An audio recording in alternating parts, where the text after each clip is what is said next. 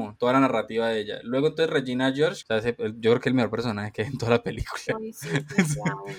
Pero lejísimo. Yo la volví a ver la película hoy y de verdad que es que el personaje es eh, o sea, ese personaje apabulla a todos, ya que estamos, Mofi y yo estamos dando Everboy. Ese, ese, eh, pues. ese, ese, personaje vence a todos, controla a todo el mundo. Cuando la pelada esta dice eh, ¿quién, quién, quién se sintió como herido por los comentarios de, o quién se sintió víctima de Regina George y levanta la mano, levanta la mano los profesores y el director. Y, y la, la, mamá también, la mamá también es como, bueno, ¿y qué quieren hablar? No sé qué. Y, Regina le dice a mi mamá, cállate y vete. Y la mamá, ah, bueno, sí. Y, y, como que siempre busca la aprobación de Regina, la mamá. Sí, la mamá es un desastre. Ay, la mamá.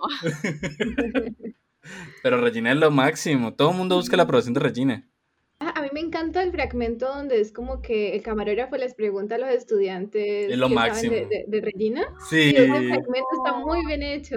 Sí, una, una, vez, una vez Regina me golpeó en la cara. Fue fantástico. Sí, sí. Incluso miren que la, incluso miren que la película cierra con un guiño de Regina como aprobando todo este orden social nuevo, ¿no? ¿Nuevo? Sí, el, ah, orden social nuevo, el, final de la película, cuando ella ya está como, ella como que le guiña el ojo a, a Katie, pues a cámara, pues no, sí, sí, sí, y como que ya aprueba todo el orden social nuevo, entonces es ella, yo creo que ya igual sí dejó la corona para, para esto. Sí, sí, definitivamente. Al final ah, ya... como que rompen la corona Ajá. y todo, ella es como que bueno, lo que me toca pues bien, y cuando Katie besa al man, ella también es como que ya está ella bailando con el otro man con el que le ponía cachos a, Aaron. Entonces como que bueno, pues ya todo como que está bien, no sé. Sí, sí, Ella, ella misma entonces es una regente que, aprueba el nuevo gobierno, el nuevo, que ese nuevo gobierno que es como, parece una comuna hippie, ¿no? Como que, cada, como que cada quien se, se rige como el comunismo. Sí, creo. Ah, eso, eso, llamemos así, Mingers o, la apología del comunismo. no me opongo. No me opongo.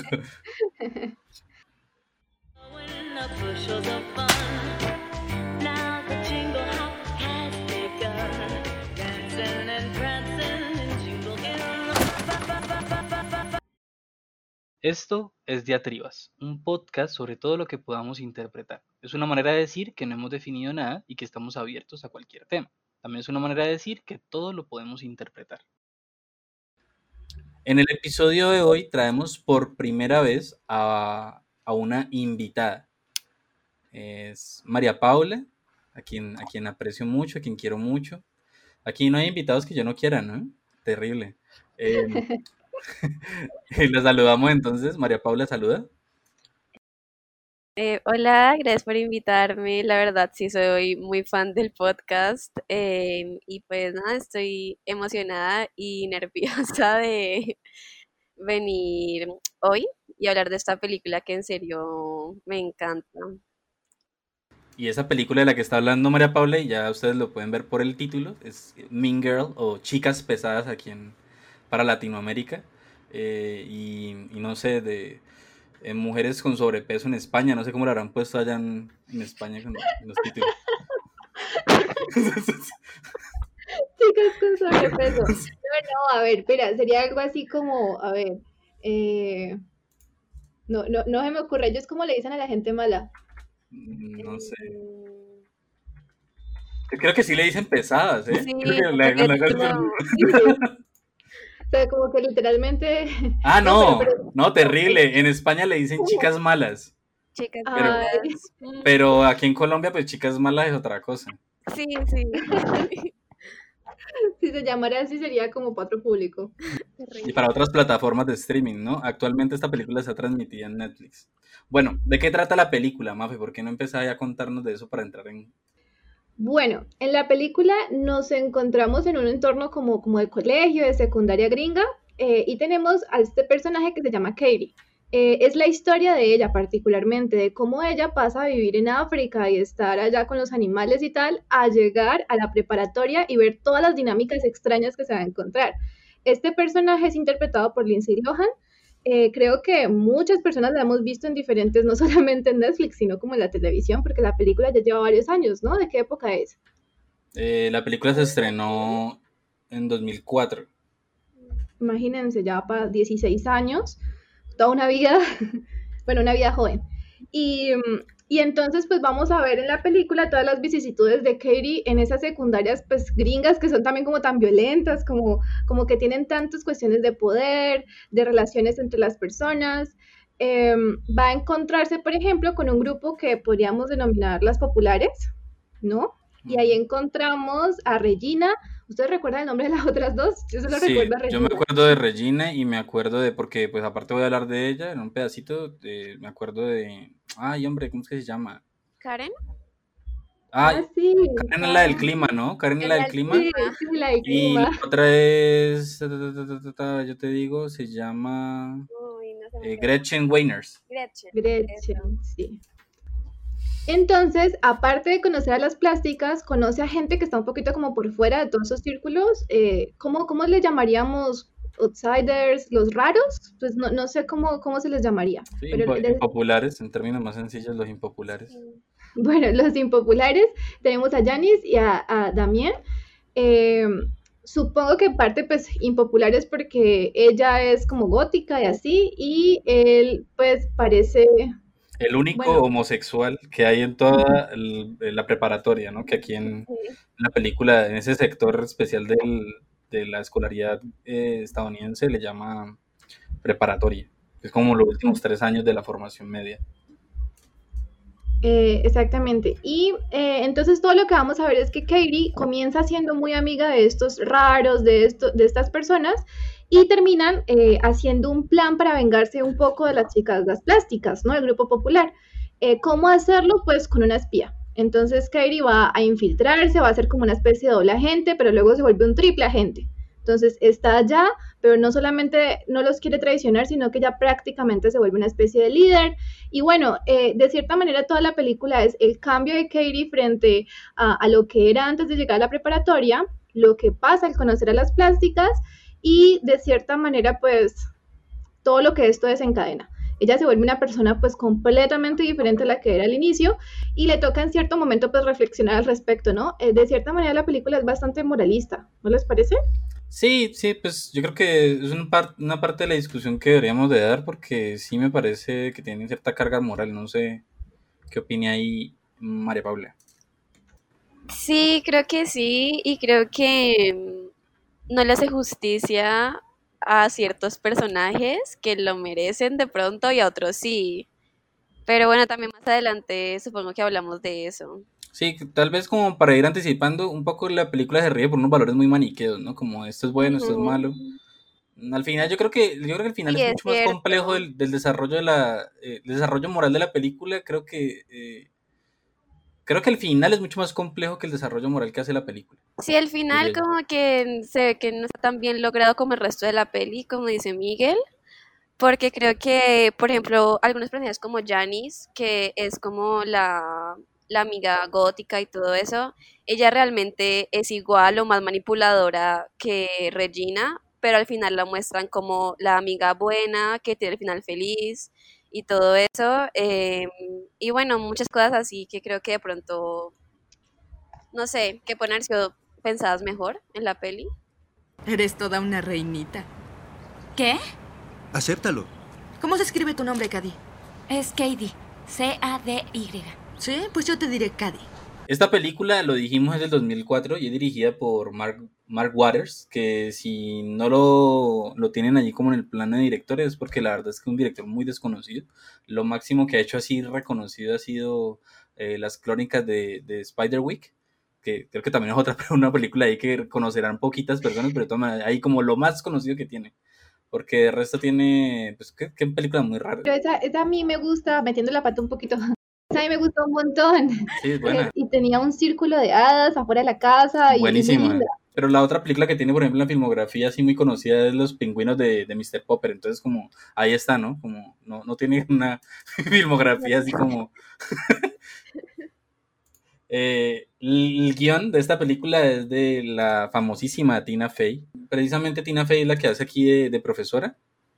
Y eso como datos, datos puntuales para dar.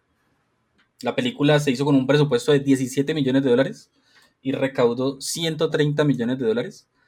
Como casi todas las películas de comedia tienen bajos presupuestos y buena recaudación.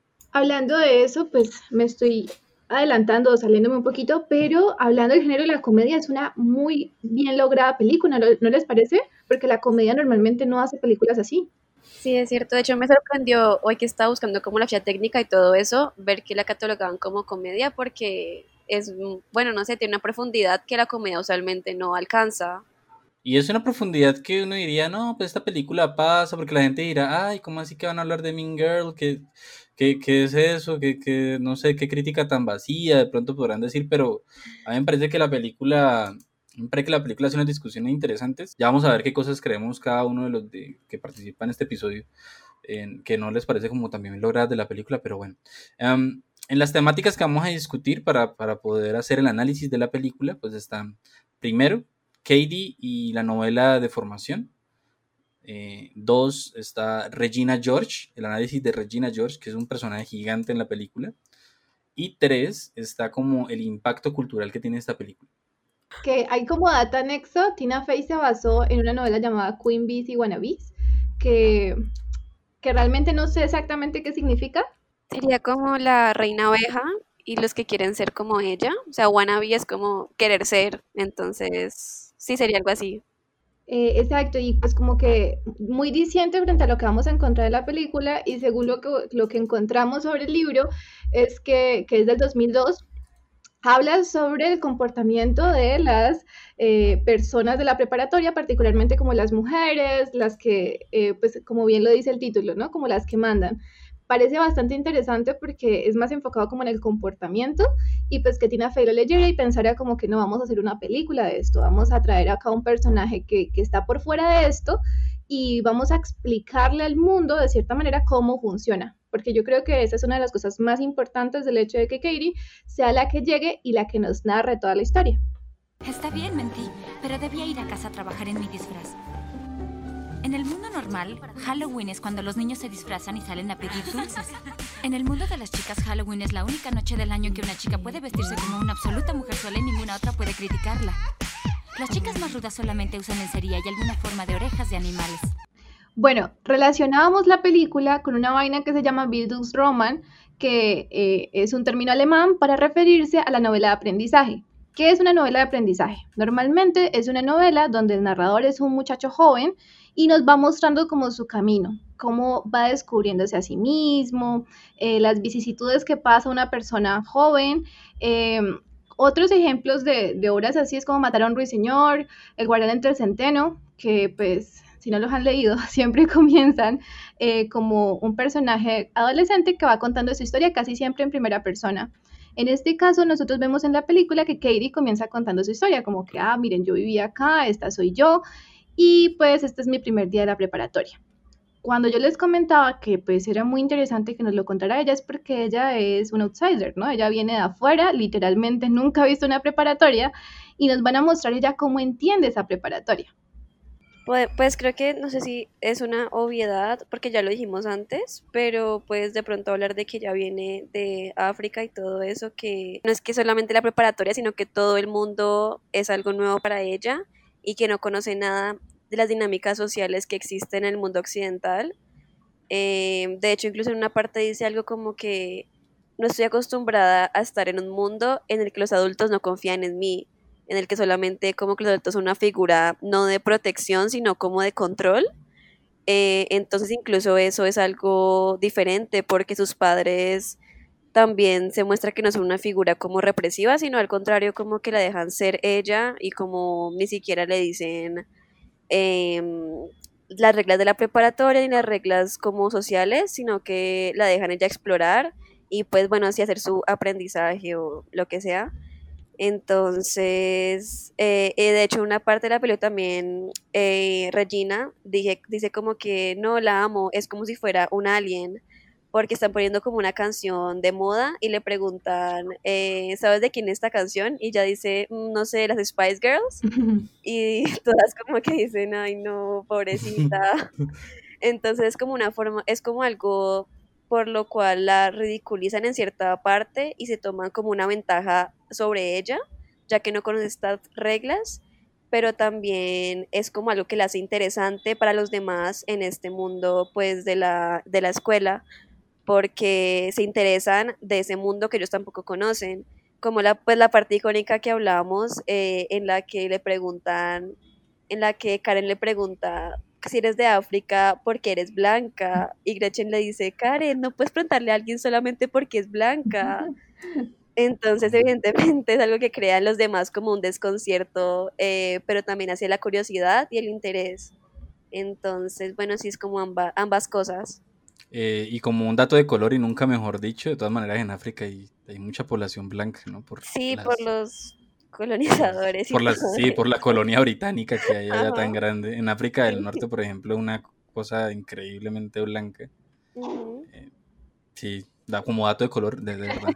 Eh, y, además, además, esta película a mí me parece que en varias oportunidades, de como que juega con, como es una película que tiene, pues, lo que busca es el humor, busca la comedia es como que tienen cierto juego ahí con el, con un humor racista y por ejemplo cuando la presentan dice eh, bienvenida a nuestra nueva estudiante de África y pues muestra a una muchacha que es una afroamericana y dice no pero venga yo yo nací, yo nací aquí sé que está hablando señora y es la profe la que le dice que bienvenida y muestran a, a una estudiante de África em, y también pensar que, esa idea, a ver, en este caso eh, no se trata entonces tampoco de que África como continente está aislado del mundo occidental, porque buena parte de África también mm, está muy conectada con toda esta cultura de nosotros, ¿no? La que nosotros también estamos viviendo, ellos también están muy relacionados con ello porque pues sí, allá hay muchos centros urbanísticos y tal, y, y las ciudades que no están como tan apegadas quizás al Islam y todo este tipo de enseñanzas,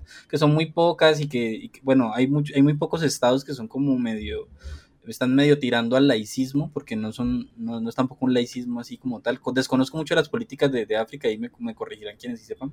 Pero de todas maneras sí hay como, como cierta conexión con ese mundo occidental. Lo que pasa es que, claro, eh, Katie no es que no solamente es que venga de África, es que viene de la sabana de África, al parecer, ¿no? Porque los, los papás son, son zoólogos y se dedican a estudiar pues al, al los hábitats de los animales y no, no, nunca ha estado en una ciudad grande al parecer tampoco, según lo que nos muestran de su juventud, ah, de la pasada como en, como en paisajes de sabana, entonces tampoco, tampoco se trata que es que en África no hayan ciudades ni esto ni lo otro, ni que no esté conectada, es que Katie no está conectada es porque la pasó fue en la sabana africana. Sí, y que fue educada en casa. Y educada en casa además, porque también si hubiera sido africana, eh, de una ciudad africana, quizás educada en un colegio africano, no estaría como tan descontextualizada y no estaría como tan, no, no le sería tan difícil relacionarse.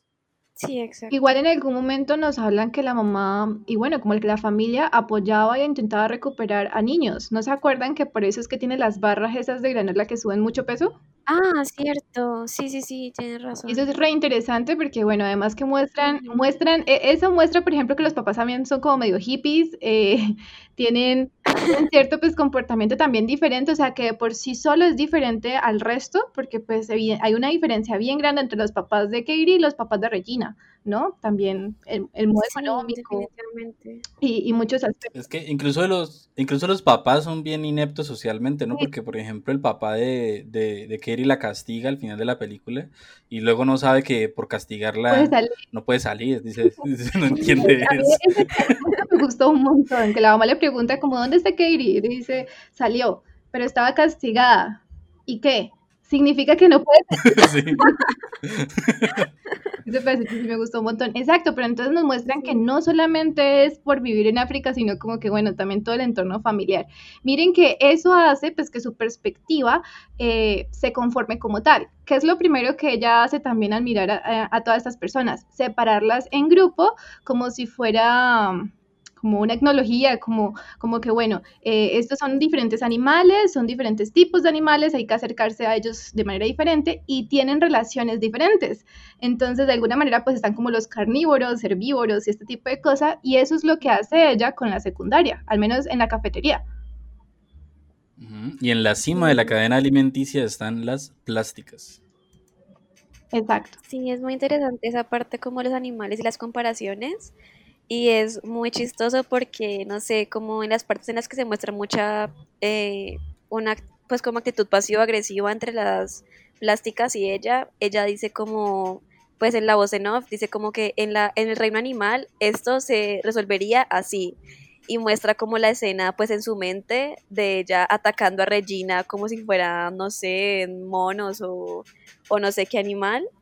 Em, entonces también como que habla de eso, de ella cómo está acostumbrada a resolver conflictos y cómo tiene que aprender a resolver como las cosas por medio de esa manipulación y todas esas cosas que pues que funcionan en el mundo normal y en el mundo de las chicas eh, en la preparatoria. Saben, esta película se puede relacionar un montón a esta película que es, creo que está Emma Thurman, que es una adaptación de una novela que trata de cartas y que es de época y que es manipulación mutua por todos lados.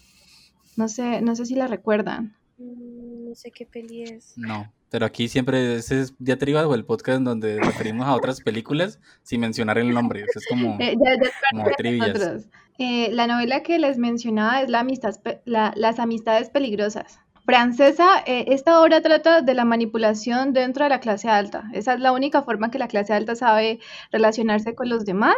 Es una obra satírica, por eso es que me recordaba tanto a esta película particularmente, porque es una sátira y a pesar de que se podrían enfocar también como en los perdedores y tal, no se enfocan en ellos, se enfoca en la clase alta, bueno, con las plásticas, las que están en la cima, como decía Miguel, y es cómo se tiene que comportar y cómo se tienen que manipular y todo lo que tienen que hacer al respecto, ¿no?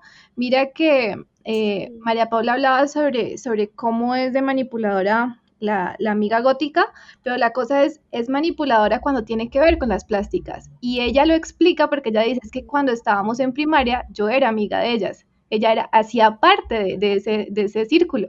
Entonces ella sabe que esa es la forma de enfrentarse desde adentro. Sí, yo recuerdo la peli que decías, que es buenísima. Y sí, pienso que es una muy buena comparación porque de hecho, pues, bueno, creo que más adelante hablamos de eso, pero pues es lo mismo, es como la misma realeza, pero en el contexto de secundaria y que la forma de relacionarse para guardar las apariencias y todo eso tiene que ser por medio de manipulación, de, bueno, sí, como ese, todos los secretos, de manipular la información, de... De poner unos en contra de otros. De poner uno en contra de otros, exacto. Entonces, sí, eso me parece genial. Y de lo de Janice, bueno, pienso que sí, que es cuando se trata de ella, pero que igual si pensamos como en el inicio de la película, la que introduce a Katie a todo ese entorno es Janice, eh, sobre todo porque creo que ella toma un papel mucho más principal que su otro amigo Damian o Damian, no sé cómo se pronuncia. Sí, Damian. Entonces ella es como la que la introduce a todo eso, la que le explica cómo funciona y la que después quiere como entrar a ese pues al mundo de las plásticas de nuevo por medio de Katie y realmente se podría decir que la usa, o sea que realmente usa a Katie para sus propósitos para su agenda personal, porque Katie no tiene ningún interés, ni el más mínimo, ni en sentarse con las plásticas, ni en saber nada de ellas, porque ella ni siquiera entiende que ellas son importantes. Entonces creo que usa a Katie como un agente en ese en esa dinámica, no sé, y cuando Katie se le sale de las manos porque ya fue puesta sobre la influencia de las plásticas, entonces la pone como la mala, que pues bueno, evidentemente no es por decir que Katie es un alma, un pan de Dios, pues, pero pues realmente creo que era imposible que no pasara eso bajo la influencia de, todo lo que tuvo que, pasar y fingir con las plásticas. Eh, es que, a ver, Katie, es, es una hoja en blanco. Katie, sirve muy bien como protagonista porque ella, ella se adapta a lo que piden los demás de ella. Incluso hasta el final de la película porque ya todo este, todo este drama, toda esta crisis, ella ya se vuelve una hoja en blanco que tiene pues todos estos matices de, de, poder ser, eh, ser para las plásticas, ser para los outsiders, ser para los, los matatléticos, eh, ella, ella ya puede ser eh, dentro de todo este todo ese ambiente social tan complejo y ella puede ser para todos ellos alguien, ¿no? Y, puede estar como en paz y en vivir en armonía en esta sociedad. Ella, ella se maneja así. Ahora, es que, a ver, recordemos que en varias partes de la película, cuando Katie está, está la primera conversación que tiene con Regina George, incluso, eh, Katie lanza una mirada a Janice y Janice, le dice, hey, que qué pasa y entonces eh, Regina le dice que te sientes y pues Katie dice, bueno, me siento y ya luego cuando, cuando, cuando Regina le dice, hey, ¿por qué no te quedas aquí? Entonces, eh, como que ellos se lanzan una mirada entre Katie y Janice y Janice como que la, hace una mirada como de aprobación, de, de, hágale, y ya luego ella le cuenta y que Janice le dice, ah, listo, te voy a usar entonces para que tú te infiltres, no sé qué, y, y Katie le dice, pero yo no, no, o sea, ¿cómo así? Ya me gusta andar con ustedes, no, no, hágale, hágale, y vienes aquí y hablas de, hablas de lo que han dicho, y planeamos cosas, y, y Katie es como, ah, bueno, pero todo esto es plan de Janice también, y Janice es la que aprueba y desaprueba la conducta de Katie. A Katie ya no le, ah, perdón, a Janice ya no le gusta eh, lo que se convierte en que eh, lo que se convierte en Katie porque como dice Mafe al comienzo deja de ser una doble agente para ser una triple agente entonces ya no le gusta. Pero cuando estaba dentro de sus fines y dentro de sus cosas ni estaba tranquila y súper contenta Sí, yo creería que analizándolo, analizándolo de esa manera, a mí también me causaba mucha rabia cuando todo el mundo ya está como confesando sus pecados frente a los demás y tirándose encima, ¿no? Como que eh, esta confesión, esa redención grupal toda extraña que, que le sucede a toda esa gente, Em, cuando, cuando Janice como que comienza a hablar y, habla sobre como que, ah, mi amiga que me traicionó, que yo no sé qué, sí, sí muestra mucho como que, bueno, era el plan de ella y exactamente lo que decía Miguel, no le gustó cómo, cómo se fue organizando todo, de pronto no creía que, que ella cambiaría, que se volvería la, la nueva Regina, creería solamente que las iba como a maltratar como institución y que iba a cambiar toda la forma de la secundaria, pero eso no pasó ella comenzó a ser la nueva Regina y pues efectivamente todo se le salió de las manos. Diría que, que en algún momento María Paula lo mencionaba, como que si uno lo se pone a ver, al final le dan un final muy suave, particularmente a Janice, como que, ah, no, ella era la amiga, la buena amiga, eh, volvieron a ser como mejores amigas y no pasó nada con esto, pero en realidad sí la utilizó y, y se enfrentó a ella fue cuando ya no fue conveniente para ella. Y nunca le dan un cierre a eso, o sea, la manipuló, la utilizó y, nadie confronta a Janice por eso. Ven, haciendo como una analogía muy corta, eh, a mí me parece que Janice simboliza eh, como los ideales de la anarquía, ¿no? Ella simplemente quiere deshacer todo gobierno que haya encima de ella, eh, incluso el de Katie. Ella pone ese gobierno de Katie ahí arriba y cuando ya Katie es gobierno ya no le gusta, porque no le gusta el gobierno, no, no es que no le guste nada, no, no le gusta el gobierno, es muy anarquista. Y, nada, pues eh, ya vamos a ver si, ya me parece que Regina ya y todo ese sistema pues de, educativo pues, representa más bien como la dictadura, ¿no? Como el, regente ahí unipersonal. Sí, sí, creo que sería una, una súper buena metáfora. Em, frente a eso también, a mí, a mí me causaba, la verdad, pesar cuando te explican todo el asunto y como pues que, que ella se volvió una especie de paria social, pues porque Regina dijo que ella era gay. Eh, que era lesbiana y que entonces a partir de eso ninguna otra muchacha se le quiso acercar, comenzaron a comportarse raro, raros con ella y, y entonces decían como que pasó un verano y ella cambió. No sé si se descubrió a sí misma o por el contrario, ese rechazo hizo que, que cambiara, pero entonces vuelve de esta manera gótica, ¿no? Entonces, a mí ese pedazo, cuando lo explican, yo digo como que, ah, pues ella tiene razón al querer vengarse de, de, las plásticas en ese aspecto porque sí me parece bastante terrible. Em, de alguna manera eh, veía como que, bueno, hay comedia, pero entonces también hay una especie de tragedia, ¿no? Eh, la comedia en algún momento leíamos como que la comedia es cuando una persona de la estirpe abajo intenta ascender y se encuentra con todos estos problemas y no encaja y va, y va cambiando para encajar. El lío es que ya va subiendo, ascendiendo socialmente, pero va cayendo moralmente. Ya comienza a hacer cosas que nunca creyó que iba a hacer. Por ejemplo, mentirle a los papás para la fiesta, ¿no? o hacer todas las cosas que hace para estar con Aaron y que Aaron descubra que Regina es infiel, todas esas vainas. Y luego ya tenemos como el arco de la redención. Ella se está dando cuenta de que ella no, no, no es como fiel a sí misma y entonces tiene que como volver a ser ella o aprender de todo lo que ha hecho y pues cambiar. A mí, yo creo que hubiese sido también bastante chévere que ya hubiese terminado como la nueva Regina, ¿no? O una Regina peor, como una dictadora. Hubiese sido interesante. Sí, hubiera sido genial. Get in, loser, we're going shopping. Eh, bueno, una forma de evidenciar las transformaciones de Katie a lo largo de la película, como todo su arco de ascenso, eh, caída y, bueno, redención al final, es por medio del vestuario. Em, eso realmente es algo genial de la película y algo memorable y que creo que em, eh, hasta hoy hay muchos looks icónicos de la película que se siguen recreando cada Halloween o ese tipo de cosas. Y bueno, voy a hablar un poco acerca de eso. Creo que en algunas partes puede sonar un poquito zafado, pero pues he sacado de una entrevista que vi a la, a la de vestuario de la película que se llama eh, Mary Jane Ford, em, en la que ella habla acerca de cómo diseñó la paleta de color de cada personaje y todo eso. Entonces, bueno, al principio, como ya hablaba un poco antes, eh, Katie entra como una outsider de los, bueno, de la preparatoria y eso se ve en su forma de vestir. Ella quiere como no resaltar, sino al contrario, como tener un bajo perfil y se viste con unas siluetas muy varoniles, ropa que no le queda muy al cuerpo, eh, colores como muy apagados, tonos tierra y todo eso, eh, porque ella quiere, es como una chica normal. Eh, después cuando la película avanza un poco más y ya empieza a verse más involucrada con las plásticas, su forma de vestir empieza a cambiar porque los códigos de vestuario de ella, de ellas, pues evidentemente tienen que afectar cómo ella luce. Em, primero, pues le dicen que no puede usar como, que no puede recogerse el cabello, que solamente puede hacerlo una vez a la semana, que los días miércoles tienen que usar todas rosado.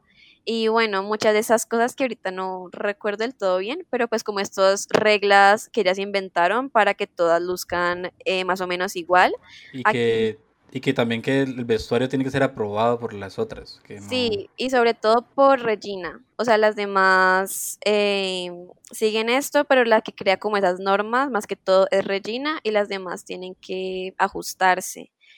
Entonces en esta parte ya empieza a usar algunos pantalones más ajustados, algunos suéteres un poquito más ajustados y en otra paleta de color un poquito tirando a los rojos, eh, un poco rosado. Eh, y bueno, así como integrando estas reglas.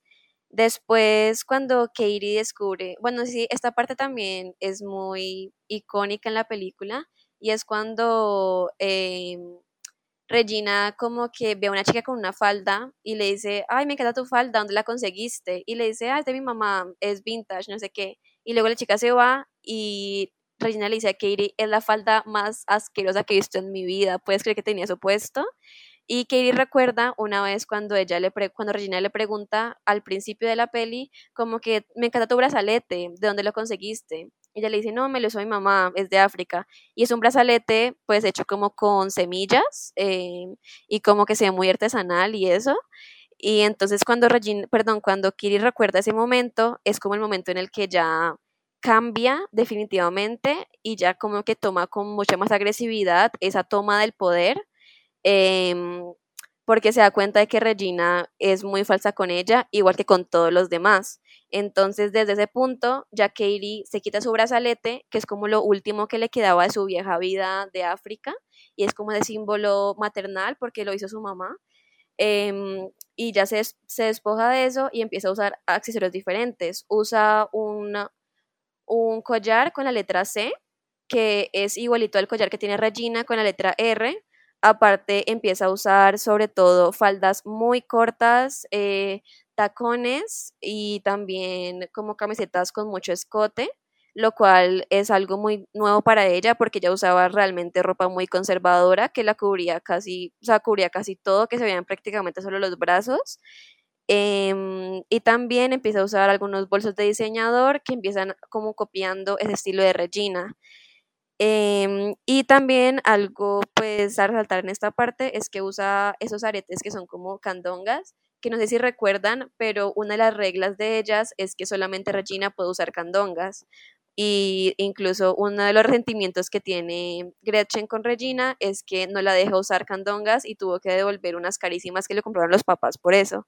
Entonces empieza a usar esas candongas como una forma de resistencia, entre comillas, hacia Regina y bueno, ya al final de la película, em, después de la disolución de las plásticas y todo eso, en Katie se ve un estilo diferente, que no es el del principio ni tampoco el de su ascenso, sino una mezcla entre los dos, porque ella empieza a usar nuevamente como eh, los jeans y los suéteres o las camisetas, pero con un estilo mucho más femenino eh, y una paleta de color también más viva que al principio, que eran solamente tonos tierra. Ahora como que junta los tonos eh, oscuros, pero también tonos femeninos como rosado y rojo y también blanco.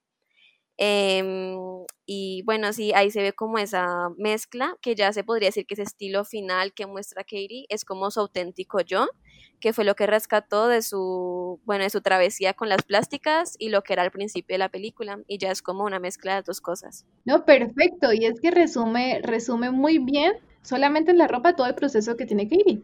Regina George. ¿Cómo podría comenzar a describir a Regina George? Regina George es perfecta.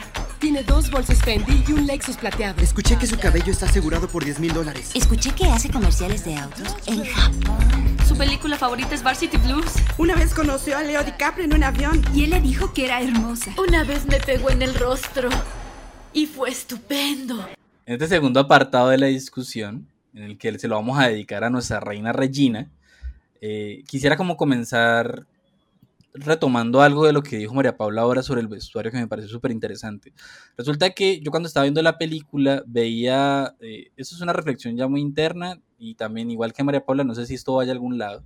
Cuando veía a Minger recordaba mucho como eh, a cuando leía yo a Balzac. Esto pareciera que fuera como de nuestra sección de interpretando mal, pero no, no es, no es esto. Resulta que en Balzac hay como unas relaciones como muy complejas de las dinámicas sociales con unidas como con el, con el, el, ambiente, el ambiente y los personajes.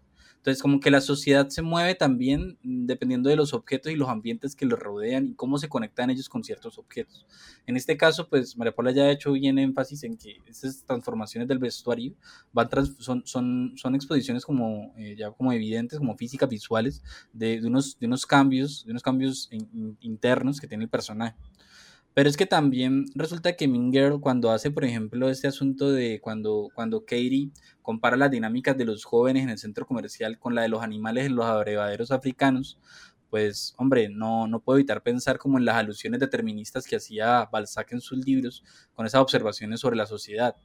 Eh, por allá un, crítico que se llama Friedrich, eh, él construía como, él, analizaba pues en Balzac que había como, él, tenía como tres elementos siempre para construir ese mundo, esa sociedad que él planteaba desde, desde, esa observación, un poco como ligada como al tipo de observación sociológica que había en su momento, que era desde lo visual, desde lo material, desde lo lingüístico. No voy a ponerme a explicar todo esto porque igual no es, no es el momento, pero de todas maneras esta triada como que se entrelazaba para configurar los personajes en el sentido de que como que se relacionaban con su ambiente. Voy a, incluso voy a tomarme aquí el atrevimiento de leer un pedacito de, de Papá Goriot, de una novela de Balzac en la que dice lo siguiente. Los armarios de Goriot fueron llenados por numerosas piezas de plata de su hogar. Los ojos de la viuda, la señora Bauker, se iluminaron cuando le ayudó complaciente a desembalar y colocar en orden los cucharones, las cucharas, las vinagretas, las alceras, varias fuentes, en fin, piezas más o menos bellas que valían cierto número de marcos y de los que él no quería desprenderse. Todo ese tipo de cosas, de elementos, ya cierro la cita, todo ese tipo de elementos eran, eran como objetos de plata que tenía eh, el personaje principal pues, de la novela que se llama Papagoriot y, pues le daban cierto estatus en la sociedad, pues porque tenía plata. En este caso se está tratando pues de unos personajes que tienen cierto tipo de vestimenta y que eso, su vestimenta, la forma como, eh, como usan las prendas, pues le da un estatus dentro de esta sociedad, esta micro sociedad que es la, que es la preparatoria, esta preparatoria en específico que hay en la película. Entonces, como que me parece a mí que Mean Girls toma muy bien esos aprendizajes sobre la relación de los personajes con los objetos y con su entorno para definirlos a ellos mismos y definir los cambios que tengan, definir sus motivaciones, definir sus como sus backgrounds sus, eh, y, las cosas que la hacen relacionar unos con los otros. Sí. sí. no, sí, de hecho me encanta, me encanta esa comparación y me parece, bueno, sí, de pronto un poquito eh, zapado sonará, pero realmente me gusta mucho porque pues recuerdo que en la escuela siempre nos decían como que, para entender a la sociedad del siglo XVIII en Francia, eh, se podría leer un libro de historia oler a Balzac. Y pienso que para entender cómo es toda esta cuestión de las preparatorias, de, eh, de la vestimenta de como de los 2000, de las relaciones de poder y todo eso, realmente creo que nada, pues yo no creo que haya ninguna película que lo explique mejor que Mean Girls. Entonces también me gusta mucho por eso. Y, claro, es que también había muchos discursos que, que habían alrededor de estos, del 2004, eh, había mucho todavía de banalidad en las cosas, de como ciertos eh, parámetros de belleza que también están representados allí. Eh, o sea, me parece a mí que como, como retrato de condición humana, de, sí, como lo dice, como lo dice Mapa, de, de los 2000, me parece, me parece muy precisa muy, muy, como muy narcisista también esa, esa etapa, etapa de nuestra historia. Sí, sí, me parece. Y aparte que, pues, como, bueno, la moda se recicla como cada 20 o 25 años, entonces en este momento están volviendo todas las tendencias de esa época. No, no me digas eso, mapa que me siento viejo. lo sé, lo sé, pero, pero sí, como que en este momento están volviendo todas las tendencias, entonces creo que como está eso en furor, pues creo que sí es pertinente hablar de este tipo de películas, este tipo de estéticas que se manejaban.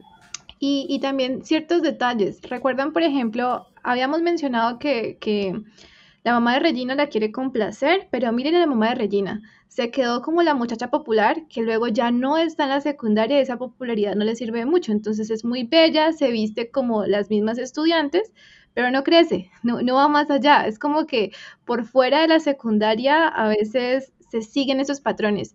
Por eso es como tan interesante ya casi al final de la película, donde ella ve que van a llegar nuevas plásticas y que todo va a seguir su curso natural, porque otra vez volvemos a que es como una analogía de la naturaleza y que entonces como que los papeles de las personas siguen siendo los mismos, las relaciones entre las personas siguen siendo las mismas. Sí, exacto. Otra cosa que, pues, que de la mamá de Regina, que es, pues, es un personaje muy cómico, pero también triste realmente por lo que dice Mafe, eh, y es que ella también es muy plástica, literalmente, por, bueno, muchas escenas en las que resaltan sus senos gigantescos que son de una ópera de o super operados y que incluso el perro se los muerde y no siente nada. Ahora ya que tocamos el tema precisamente de la mamá de Regina, pues entonces hablemos de, la reina, ¿no? De, de, esta película. Yo, en mi opinión, el mejor personaje que hay en toda la película. Mejor. Sí, un dato curioso eh, para trivia es que Rachel McAdams, creo que se llama la, bueno, no sé si estoy pronunciando bien, ella mm, es, era la más vieja, pues la actriz más vieja de, de, todo el reparto. Ella tenía como veintipico de años, 24 creo. Bueno, no, no estoy segura, pero algo así. Terrible mapa. ¿Y eso ya es viejo? ¿Eso ya es ser viejo? pues estaba representando a una chica de preparatoria. o sea, por ejemplo, Lindsay Lohan tenía apenas 18 años cuando grabó la película y ya Rachel McAdams tenía como 24 o algo así. Eh, pero bueno, era un dato curioso. Bueno, Regina, eh, como ya dijo Miguel, es la reina. Eh, pues creo que de pronto es una obviedad, pero me pareció interesante que su nombre Regina en latín significa reina. Y de hecho en la primera parte de la peli, em, el amigo de ella, de Katie, de Demian, eh, le dice, ellas son las plásticas, son como la realeza adolescente. Entonces desde allí ya nos dicen que, bueno, o se dejan ver en la película que realmente es un, o sea, que ellas son las que mandan y que Regina es la reina eh, sin duda alguna. Entonces, lo que enmarca al, al personaje de Regina es que todo el mundo la odia y la temen, le temen, pero también realmente la admiran, la respetan y todas quieren ser como ella. Entonces, todos son, esos son como los sentimientos que hay en sus súbditos, por decirlo así, respecto a, a Regina. Cuando, Regina. cuando Regina y las plásticas invitan a Katie a sentarse con ellas en una de las primeras escenas, eso es como una jugada estratégica por parte de Regina. ¿Por qué? Porque ven que el eh, no recuerdo el nombre de ese chico, bueno, es un chico de la peli que es como el crush de, mm, de Gretchen y ven que él le está coqueteando a Katie. Entonces, en ese momento, Regina la llama a sentarse con ellas porque se da cuenta de que ella también es muy bonita y que si no la tiene bajo su poder eh, de las plásticas, también podría ser como una amenaza para ellas. Eh, porque si está bajo el poder de Regina, ella la puede regular, puede decirle cómo vestirse, qué hacer, qué no hacer, con qué chico puede meterse, eh, qué actividades puede, son pues cool para las plásticas y todo eso. En cambio, si está por fuera de ellas, pues no tiene ningún poder sobre cómo actúa y podría ser como algo que desestabilice el poder que tienen las plásticas y que de pronto sin quererlo eh, quite de, del trono a Regina.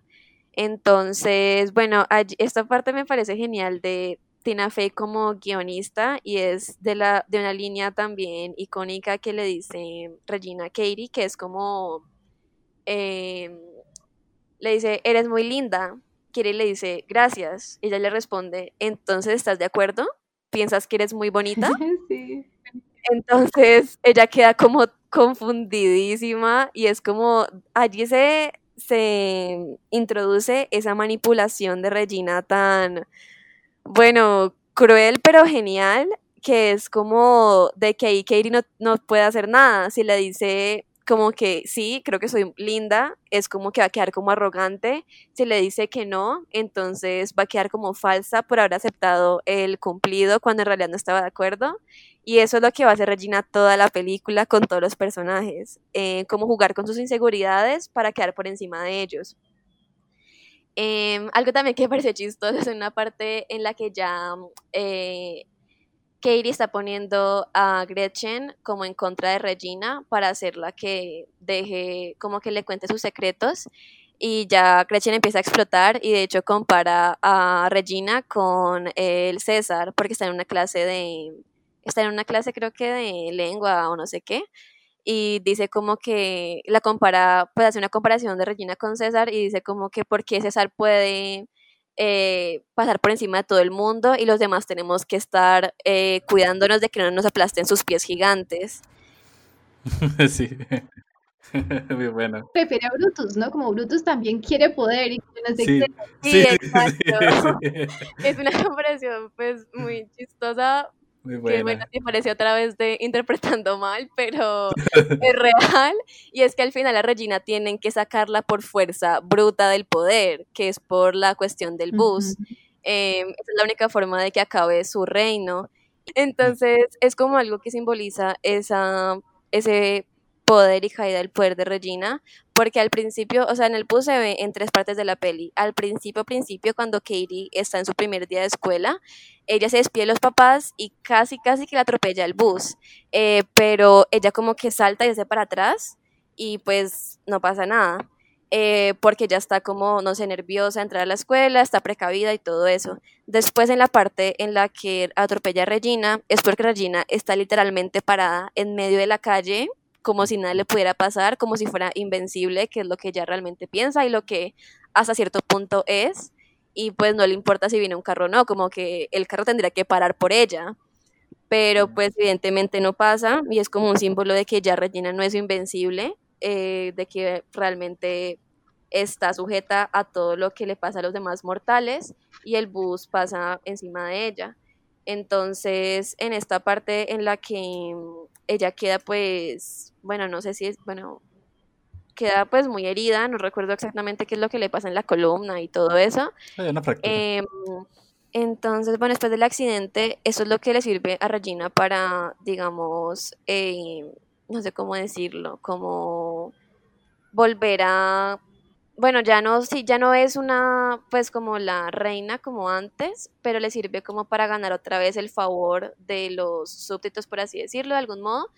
Eh, interesante lo del autobús también, y Mafia había expresado una opinión bien interesante sobre lo del autobús, ¿no? Ay, sí. ¿Solamente quieren que ponga el término de Dux Machina? La verdad, sí. Mafia, Mafia está hoy... muchos términos de la literatura. Em, sí. Es que, no, lo que pasa, el Deus Ex Machina es cuando eh, literalmente es como que Dios entra eh, en la obra y de alguna manera salva todo o arregla el problema. Eh, viene, viene que en una época utilizaban literalmente una máquina que te sacaba de, de, de donde se representaba la obra, ¿no? Te alzaba y te sacaba y eso era como lo que Dios quería y así se solucionaban los problemas a mí me parecía que en un inicio eso es lo que pasa con Regina, porque pues a mí me parece, por ejemplo, pues ya para ir metiendo lo del, lo del libro, ella es muy inteligente y ella sabe que está perdiendo porque miren lo interesante, pierde su eh, belleza, ¿cierto? Entonces comienza a subir de peso, eh, es, es, rechazada por las populares, le dice que no se puede sentar con ellas porque siempre está vistiendo de, de, de una forma que ya no se podía y todo lo que pasa, ¿cierto? Entonces ella que dice, no simplemente les voy a echar la culpa, sino que voy a escribir cosas malas sobre mí para yo quedar también como la víctima y todo lo que representa. A mí me gustó mucho la interpretación que hacía María Paula sobre lo que significa que ella se pare en medio de la carretera, eh, desde la pérdida de poder, pero al mismo tiempo me parece que, que tiene mucha fuerza porque efectivamente te lo muestran desde el principio, pero también es como que saquemos a Regina de, de, esta obra, ella ya no es importante, hagámosle que le pase un bus por encima. Y es muy chistoso cuando pasa porque la narradora también se queda como en shock, como que, ¿qué? Y, y, lo más chistoso también es que Katie comienza a ganar reconocimiento por eso. La gente comienza a decir que ella la empujó, a pesar pues que, que no fue así. Que quién sabe, ¿no? Quién sabe porque estaba narrado desde Katie, ¿no? Quizás sí la empujó y no nos dijo. Una narradora no confiable. no confiable. Y, entonces, como que la verdad yo vi eso y yo pensé, no, pues se murió, ya hasta aquí llegó Regina, la única forma de sacar a esa muchacha de las plásticas y de la, y de la reina era matarla. Lo más chistoso es que vuelve a aparezca y pues, como decía en otro momento, pues muy bonito el arco de reconciliación, donde Katie le dice como que a pesar de que tenga todos los aparatos en la columna, se ve como una estrella de rock, pero pues, como, como que, como que si Katie hubiese sido Regina, hubiese, no la hubiese ni siquiera dejado entrar al baile ni nada, como que la hubiese dejado de lado totalmente y hubiese, se hubiese quedado con la corona y punto. Fíjate que yo al comienzo no estaba tan seguro porque vos me dijiste, no, es que es un Deus Ex Máquina, pero ahora que escuchando tu explicación y tu punto de vista, Mafe, pues yo, yo sinceramente sí, sí voy pensando que puede ser un Deus. Es que, es que a ver, sí, el recurso del, del, del autobús no es una cosa sorpresa que es una de las condiciones que tiene el Deus Ex Machina, ¿no? Como algo que no estaba dentro de la trama aparece de repente, ¿sí? Y, y, como que, por ejemplo, en muchas películas y muchas series se trata de un Deus Ex Machina, por ejemplo, cuando el, el, héroe tiene un poder que antes no tenía, pero lo tiene de la nada y no hay ninguna explicación para que lo tenga. Eh, en este caso pasa un autobús y, y, no es que de la nada, no porque, porque aparece en las primeras escenas, eh, y, bueno, es incluso hasta un chiste ya como icónico de la película, el hecho de que el autobús le pase encima a un personaje. Pero sí se cumple que sea un Deus cuando dice, bueno, ¿qué hacemos con este personaje? ¿Y cómo hacemos para sacarlo? Porque es que ya no hay forma de sacarlo. ¿Y saben qué pasa? Es que yo, yo creo que narrativamente era imposible sacar a Regina George. Que Regina George iba a seguir, iba a seguir siendo es que es más, nosotros, a ver, pensémoslo así. Eh, Regina George, ¿por qué cambia? Porque es que al, final Regina George pareciera que cambia y no, eso no nos lo explican. No hay un cierre a eso, no hay una explicación de qué pasa. Lo único que pasa es que le pasó un camión por encima, un bus, pero, pero más allá de eso es la misma Regina. ¿Por qué tendría que haber cambiado? No, no nos cuentan, no, pues ella por estar cercana a la muerte, tuvo este. No. Y, y es más, yo me atrevería a decir que Regina no tiene ningún diálogo después de que la atropellan. Sí, es verdad. Pues lo único que dicen en, en la peli acerca del cambio es que después de que su de su accidente, como que su, su terapeuta físico, no sé cómo se llame eso. Su fisioterapeuta, sí.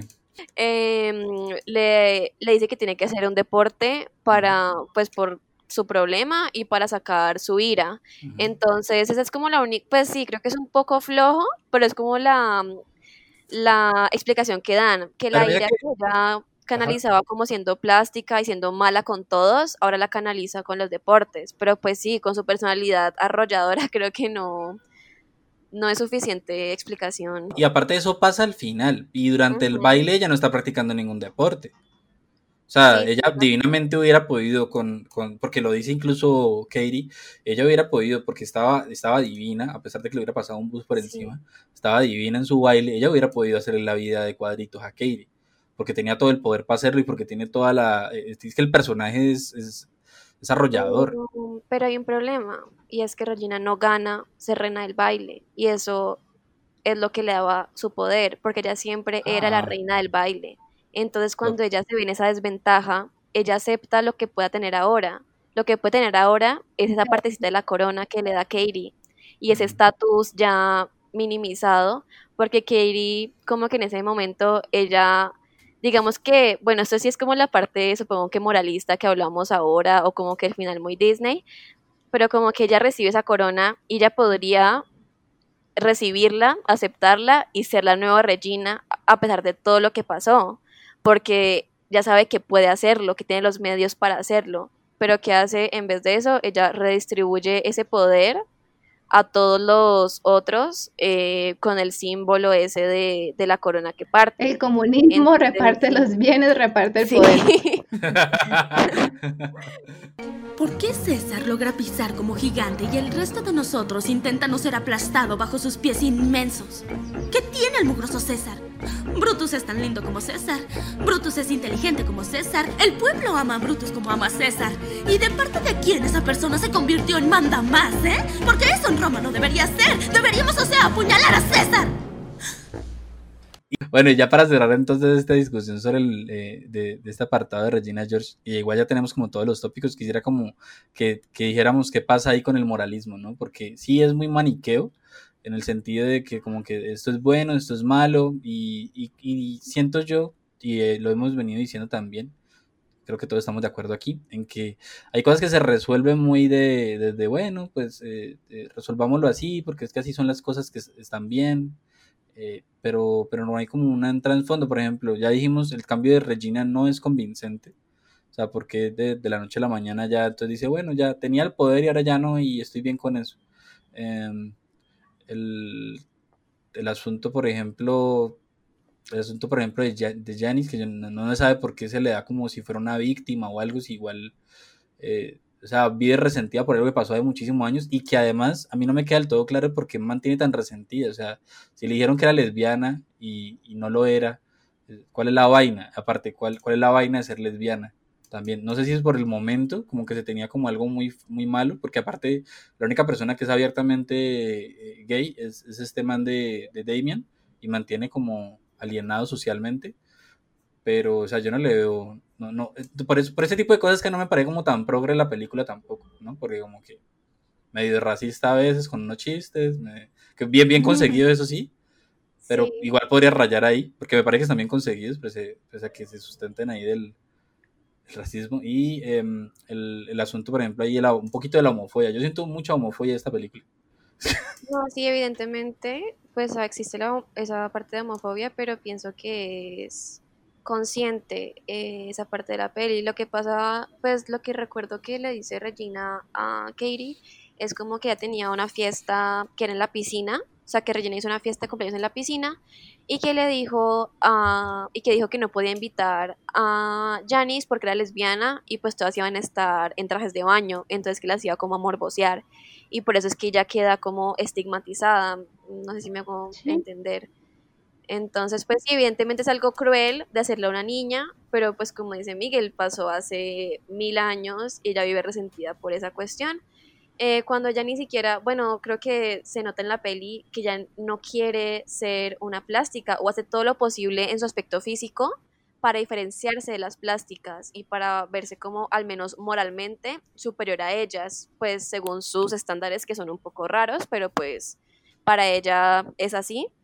Entonces, bueno, sí creo que eso es lo que queda un poco como que uno dice, bueno, ¿por qué? Porque tiene Ah, ustedes perdonan muy fácil. Yo sí entiendo que ella la odie. De pronto ella sí quería hacer una plástica y tenía toda su vida pensada para ser la reina de las plásticas y esta Regina y acaba con, con la idea que tenía con su futuro.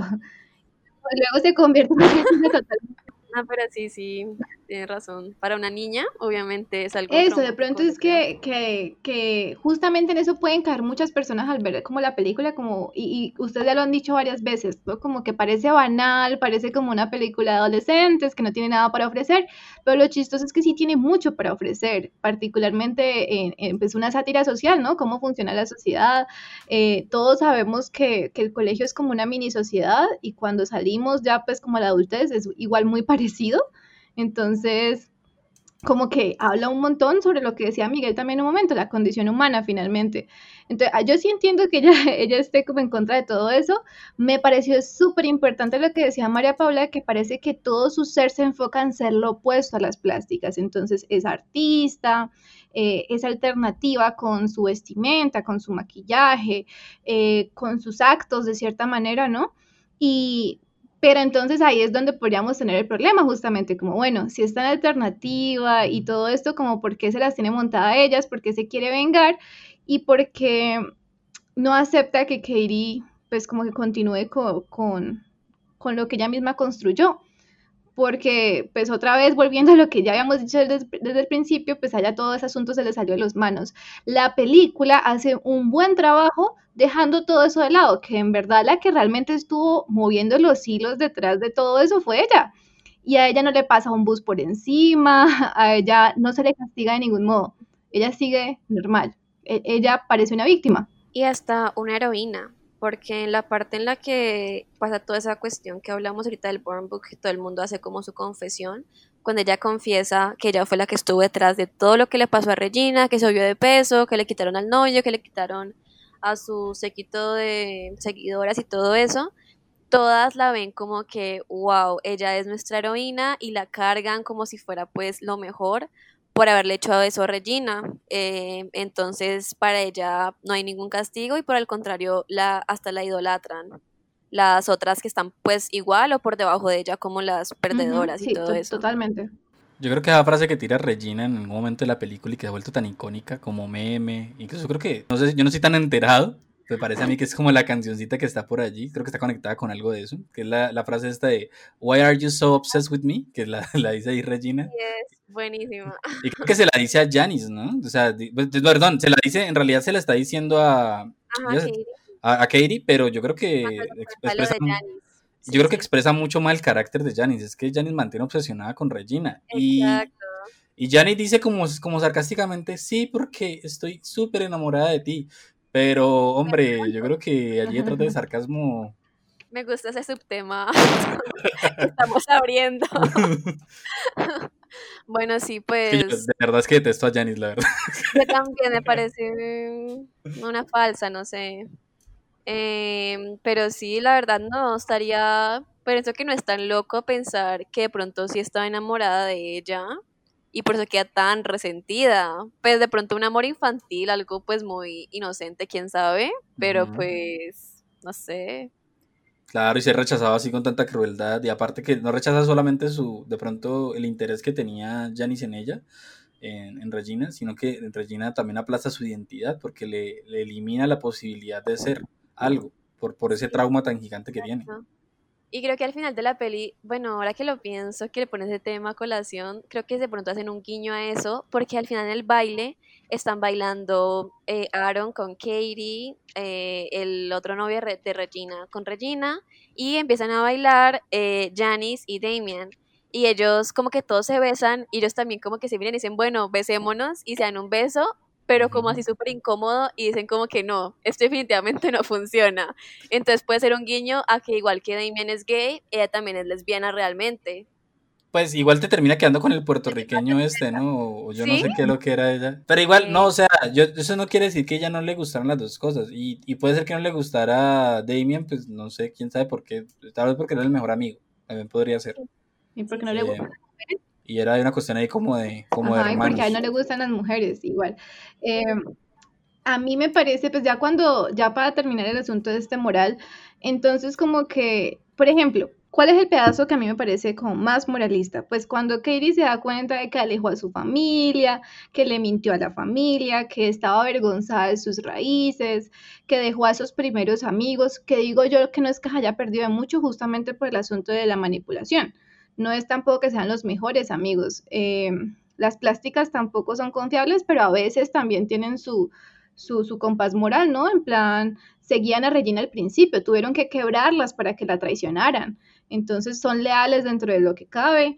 Eh, pero entonces simplemente es como que se da cuenta de que se está volviendo una mala persona, una mala persona pues bajo los preceptos de la película, que suele coincidir con lo que nosotros creemos, y ya decide como que no, yo tengo que enfrentar mis acciones, eh, por ejemplo, eso que le había escrito a la profesora, que la profesora en realidad había sido muy dulce con ella, y pues como echarse para atrás frente a eso, ¿no? Y, volverse un cúmulo de lo que era antes y de lo que aprendió con ellas yo sigo diciendo que de pronto Katie hubiese sido un personaje mucho más fuerte si hubiese tomado una decisión así como, como más voraz, como que no, a mí no me importa porque yo me siento mejor conmigo misma o porque estoy consiguiendo lo que quiero.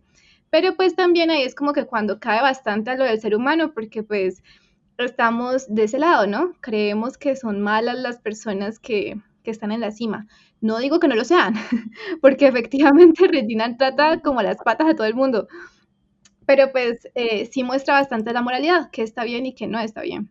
Sí, creo que definitivamente todos estamos de acuerdo en que hubiéramos preferido tal vez un final un poco más oscuro que el final de la peli, que es un poquito pues como muy Disney, creo yo, como de que todos felices y ya, fin.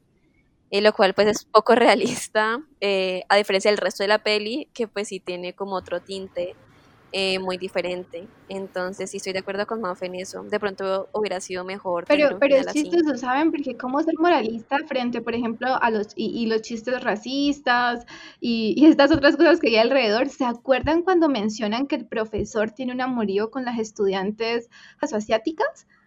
Eh, tailandesas. Sí, turbio eso, sí. Y, es como que no pasa nada allí, es como que, bueno, los van a castigar. Sí, sí, sí. Sí, sí, sí, ah, se lo llevan al, sí, se lo llevan a la policía, claro. El, director, no sabe qué hacer y, las dos asiáticas están peleando por el profesor porque estaba escrito en el libro, pero pues... Sí, sí, sí, no, sí se lo llevan, se lo llevan y luego investigan a la profesora por vender drogas. Pues, ah, sí, sí, sí, es real, es real. Y no, y luego ya deja de aparecer ese señor que, que es nefasto, ¿no? Porque mantiene dando clases de educación sexual y si tienen sexo van a quedar embarazadas y se van a morir. Literalmente, sí. así, re loco. Y, hay un pedazo muy chistoso donde él dice, bueno, eh, clamidia, y empieza a describirlo y K-L-A. no sabría escribir clamidia, es terrible. Y yo me imagino que las personas de Estados Unidos, yo he leído mucho eso justamente como en Reddit, que efectivamente, como en la mayoría de los países, la educación sexual es un asco.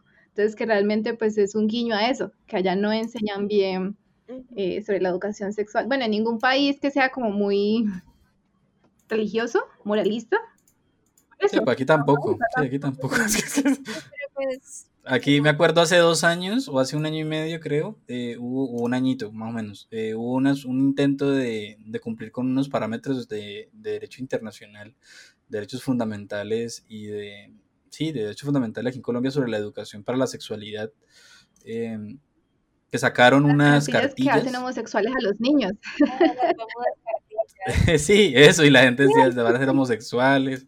Y uno ponía a revisar las cartillas y la verdad es que eran lo, o sea, lo, más, eh, lo más, con más tacto que yo he podido ver eh, para tratar la sexualidad, eh, eran, eran, la verdad, muy, pues como que conducía muy bien la didáctica y, y, las, y los, como los lineamientos curriculares frente al, tratamiento de, la sexualidad. Pero bueno, pues como estamos en el país del Sagrado Corazón, pues eso era, eso era para volver homosexual a todo el mundo. Un rayo homosexualizador. Eh, volviendo a la obra un poquito, entonces sí, como que eh, a mí, a mí no es que me moleste que sea moralista, sino que también deja como un sinsabor, como lo que ya ha hecho María Paula, lo que ya ha hecho Miguel, como que uno esperaba un poquito más del final, pero pues en términos generales lo que pasa es que sigue siendo una película súper divertida, con frases emblemáticas, personajes que uno siempre recuerda. Eh, mencionaban, por ejemplo, que el 3 de octubre, sí. Que el 3 de octubre es la fecha en que Aaron le pregunta a Katie qué día es y ella le responde 3 de octubre y todo y, y el 3 de octubre hay sobre eso siempre. Que, que lo relacionan también con un anime que tiene engrabado en el reloj 3 de octubre y es muy chistoso porque en algún momento dijeron como que los dos mundos podían estar conectados, pero no. ¿Qué? Papi en un submundo de unas cosas. crossover de girls versión El mundo de Pam es una cosa muy dura. Y entonces sí, como que tiene un montón de méritos, e, el, guion está muy bien hecho y creo que a mí me parece que de todos modos lo más divertido es lo que Miguel y María Paula mencionaban sobre eh, la lectura de la realidad de la sociedad, esa mini sociedad que es eh, esta mini sociedad de la preparatoria eh, vista desde, desde la visión de un extranjero. Entonces yo creo que por eso también nos resulta tan chistoso a nosotros, porque como no pertenecemos del todo con ellos, entonces como si nos lo explicaran. Justamente lo que decía María, Paula sobre verlo eh, con los ojos de un alien que te está explicando como, bueno, estos son como animalitos y tienen estas comunidades y se comportan de estas maneras. Y em, y el asunto de, la moda, de lo que representa culturalmente, porque de verdad que yo creo que durante todo el episodio hemos hablado de, las frases importantes y de las escenas chéveres y como que nos dejó un montón de esas. Y si eres de África, ¿por qué eres blanca? Ah, por Dios, Karen, no se pregunta a los demás por qué son blancos. Bueno, precisamente ya que, que Mafe toca el tema del impacto que tiene esta película como a nivel cultural, ya, bueno, María Paula había estado conversando sobre que sí, eh, es, como un referente, todos los 31 de octubre sale la frase de Katie sobre, sobre los disfraces. Em, y también pues ya hemos dicho por qué se ha vuelto como un referente de, la moda actualmente. Pero también yo creo que tiene un impacto cultural porque eh, además de todo esto que ya hemos conversado, me parece que, que trabaja como aspectos sociales bien interesantes. Primero, es una película de sobre mujeres que no es para mujeres. Que yo creo que eso es, eso es interesante. Muchas películas están pensadas que sean sobre mujeres, pero solamente para mujeres. Por ejemplo, yo no disfruto para nada de Sex and the City. Esa, esa, cosa yo no me la trago porque es, es, como todo como tan, tan, los hombres aquí no tienen cabida pero en cambio yo veo Mean Girl y yo me siento como que hago parte de eso, como que yo veo como un retrato humano como tan profundo que, que pues vaya y venga que sea una mujer. O sea, sí son mujeres y son problemas que quizás viven las mujeres, pero yo me siento identificado de alguna manera con una u otra cosa. o siento que comprendo mejor ese mundo que, que no es mío. Pero no me pasa, por ejemplo, con, con, otras cosas que están hechas como para, sí o sí, para un público eh, femenino que está como desde una óptica también como muy desde, desde lo patriarcal. En, eh, y ya que estoy tocando ese tema de patriarcal, a mí me parece que si esta película, es mi parecer, aquí es de hombre que no entiende nada de estas cosas, aliade. que sí me, que sí me parece, un, hombre aliade, que sí me parece que, que, esta película toma en consideración algo del feminismo. Lo toma en consideración, yo estoy diciendo que es la re película feminista, no estoy diciendo así, no como que lo toma en consideración porque incluso hay varios diálogos en los que hablan de eso. Por ejemplo, me parece a mí icónico que, por ejemplo, eh, Gretchen Wieners, pues que, ya sabemos el referente de inteligencia que es Gretchen, que es la, es la crespita pues del grupo de las, de las, de las plásticas, ella dice equivocadamente, pues dice sobre el feminismo como si fueran reglas, dice que una de las reglas del feminismo es que no salgas con la ex de tu amiga, como si de eso de tratar el feminismo, ¿no? Sí. Y además que la profesora dice, esta sí, muy acertadamente, dice, es que ustedes Hombre, dato curioso, ¿no? Ustedes no han visto que la película dicen todas las. Aquí no va a poner VIP, porque no sé, no, no, no va a poner VIP en, la edición. Eh, ellas utilizan todas las gamas de posible de palabras para referirse a la mujer como. como Ahí sí va a poner VIP. Pero en lo siguiente no. Dicen eh, perra, dicen. Zorra. Eh, zorra. ¿Qué más dicen? ¿Cuál? No sé, dicen toda una variedad increíble. Una variedad increíble, sí. Y, y, entonces le dice la maestra cuando está dando este taller allí como de, mm, de bueno, ese taller ahí de, de, autoayuda y de intervención que lo necesitan, sobre confianza, dice ella, un taller de confianza. Dice ella, es que ustedes no se dan cuenta de que al ustedes tratarse de zorra, de perra, de una cosa y la otra, están autorizando a los hombres que les digan así. De hecho, solamente un personaje, que es el personaje más deleznable, que aparece ahí, casi todos los hombres que aparecen ahí, pues o están en un tercer plano y no importan, eh, o, es este, que es un personaje súper asqueroso, que es el que llega y la corteja de primero, que Ah, eh, que aparece ahí y él, y él es el único que le dice a una mujer, en esa película le dice, le dice perra, y le dice perra pues a, a, a, ¿a quién? A, a, nuestra reina, a Regina, a Regina George. Entonces, eh, como, como, lo pongo allí, y entonces les pregunto a ustedes si no piensan que quizás esta película toma en consideración algo del feminismo, no como que sea la película feminista, sino que toma algo en consideración de eso. Yo creo que ese matiz es súper importante porque yo justamente viéndolo desde, desde ese ángulo, diría que la profesora es la que tiene más fuerza en ese aspecto. Ella está por fuera de ciertos cánones, por ejemplo, de belleza, de de comportamiento y es lo que lleva justamente a, que ellas de cierta manera le hagan bullying y escriban esas cosas en el libro, ¿no? Entonces como que no le paga intentar que las mujeres tengan un buen papel, pero a medida que pasa todo el asunto, pues se dan cuenta que antes ella les está ayudando. Frente a eso y frente al hecho que, como decíamos al principio, una novela como de aprendizaje, pues efectivamente nuestro personaje principal está aprendiendo cosas, de cierta manera está aprendiendo a cómo sobrevivir en la sociedad y qué es lo que quiere ser. Si lo viéramos de esa manera, pues al principio se deja como encandilar por este mundo de la belleza, pero luego se da cuenta pues que realmente no es como lo que quiere y se va por un lado mucho más intelectual. Me hace sentir incómoda pensar que esos son como los roles que da la película, ¿no? O sos intelectual, o sos bella, o estás por fuera, pero no puede ser una mezcla de las tres ni nada. Entonces eso me puede fastidiar respecto a, una idea del feminismo, pero sí creo que, que como que toca temas importantes y, y, diría algo parecido a lo que decía Miguel, que es como que se va un poquito más a la condición humana y de pronto es ahí donde se puede perder eh, el asunto del feminismo, porque pues si es para todos, pues es difícil que, que hable tanto de, de, qué es ser mujer y cómo es vivirlo y, y proponer otras ideas. No, pero, pero de hecho yo creo que el, asunto de que habla mucho sobre qué es, sobre qué es ser mujer y cómo vivirlo, es que yo entiendo desde aquí, desde mi óptica de, de hombre, eh, esa condición humana de la mujer. O sea, en, el ser tan específico, creo yo que yo entiendo ya una mejor, una mejor realidad de eso. Porque es que hay otros donde, donde lo tratan de una manera como muy, muy llana, muy sencilla. Eh, eh, pues yo realmente, ahora que menciona a Tina Fey, pienso que, pues como decía Mafe, no creo que la película sea feminista. La verdad, por ningún lado le veo eso. pienso que es muy interesante la mirada eh, femenina que pone Tina Fey desde la parte del guion, que pues ya hemos hablado mucho de eso, que es muy acertada em, y muy inteligente la forma en la que pretende retratar eh, esta, eh, como retratar desde adentro cómo viven, digamos, las chicas esta cuestión de ser mujer dentro de la preparatoria y lo que eso significa. Em, creo que por ese lado sí es muy inteligente y la verdad me gustó mucho lo que dijo Miguel ahora, que no es la típica película para mujer em, esta, sino que es vista desde un espectro más amplio.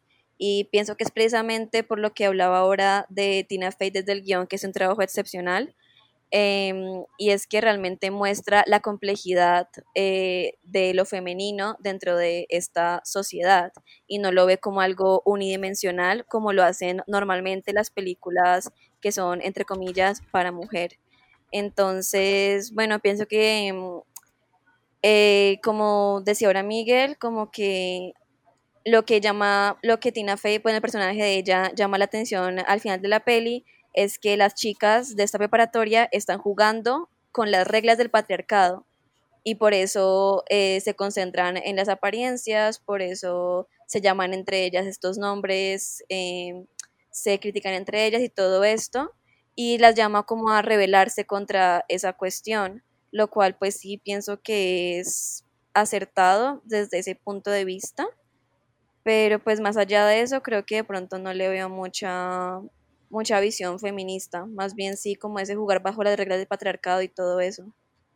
¿A ustedes les parece que el personaje de Aaron es simplemente una representación del poder que se pasan entre Regina y Katie o si es importante? En tanto que, eh, si nos vamos a eso, efectivamente el amor y, el, y como el prospecto amoroso es súper importante en la película. ¿Hasta dónde va a ir Katie para conseguir el amor de Aaron, para sacar de la, de la, de la fotografía a, la novia de él. Entonces, ¿es solamente una representación como del poder que van ganando o sí tiene gran importancia el asuntico este del amor? Porque entonces ahí se puede parecer bastante a una película de estas de... Es un objeto, es un objeto, porque en esa misma medida, como aparecen en muchas comedias románticas desde la perspectiva de los hombres, en el que las mujeres son tratadas como objetos o como trofeos, lo mismo pasa con, con Aaron Samuels. Es un trofeo, de hecho el man desaparece pues, ahí como muy pocas veces, tiene muy poquitos diálogos, eh, es visto como con admiración y como con contemplación, pero más allá de eso no, el personaje no, ni un buen personaje, no está nada bien construido ni nada. No. Sí, yo estoy de acuerdo que él hace parte como de los tres pilares que menciona Janice en su plan macabro de la de como de la dictadura de Regina, son los tres pilares que dice como su novio, Aaron Samuels, eh, su, ah, su físico atractivo eh, y por último su séquito de zorras. De hecho lo dice así en el plan que hace, que hace Janice. Pienso que hace parte de eso, como de su de lo que representa como ese poder de tener al chico más lindo, que aparte es mayor y que representa un estatus social, pero realmente no creo que sea como una cuestión ahí tan sensi sensiblera o bueno, así de sentimientos. Eh, Sí, no, no, es, no es tanto un interés romántico, es más bien como lo dices tú, Mafe, lo sugieres, tipo como un objeto de poder, ¿no? Como, sí, o sea, es como el, testimonio que se pasa en una a otra, ¿no? Pues testimonio tipo la varita esta que se utiliza en, atletismo, es que se lo pasan, ¿sí? Se, te pasan ahí, es como lo que viene con el poder es a tener un novio bonito. Regina, escucha. ¿Sabes lo que todos piensan de ti? Dicen que eres una maldita salvaje, que eres una versión barata de mí. Sí, así que no quieras hacerte la inocente y puedes tomar tu falsa disculpa y metértela por el pelo. Y así murió Regina George. No, claro que estoy bromeando. Igual ya con esas cosas yo creo que era como el plan de lo que, lo que queríamos hablar y lo que queríamos, que queríamos discutir. Eh, y bueno, podemos concluir aquí. Quienes nos escuchan, y quieren decirnos sobre lo de eh, lo cualquier cosa de la película. Es una película muy buena, en términos incluso cinematográficos, una película que cumple y que es, que es buena. Entonces, cualquier cosa nos pueden mandar mensajes. Recuerden que tenemos habilitada ahí la plataforma de Anchor para que nos envíen mensajes de voz. Quienes les da pereza escribir, nos pueden escribir a Instagram, que lo han hecho algunas personas. Les agradecemos a las personas que nos han escrito allá en Instagram. Eh, y que nos sigan. Recuerden que en YouTube seguimos también los episodios, pero los seguimos con mucho retraso, con mucho delay, eh, por culpa mía.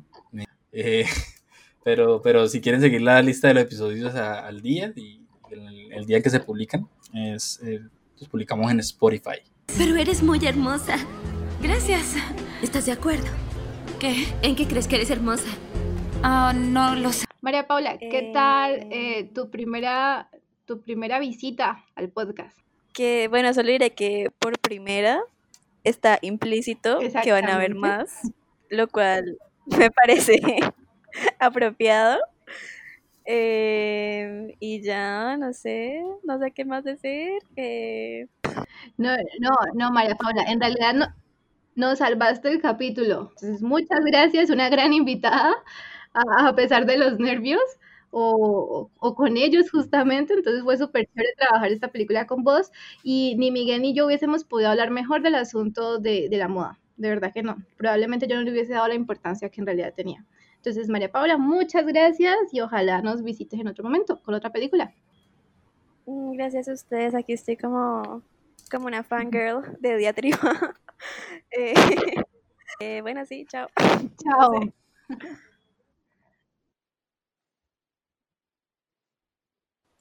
Hasta la próxima. Nos veremos mañana. Los miércoles usamos rosa.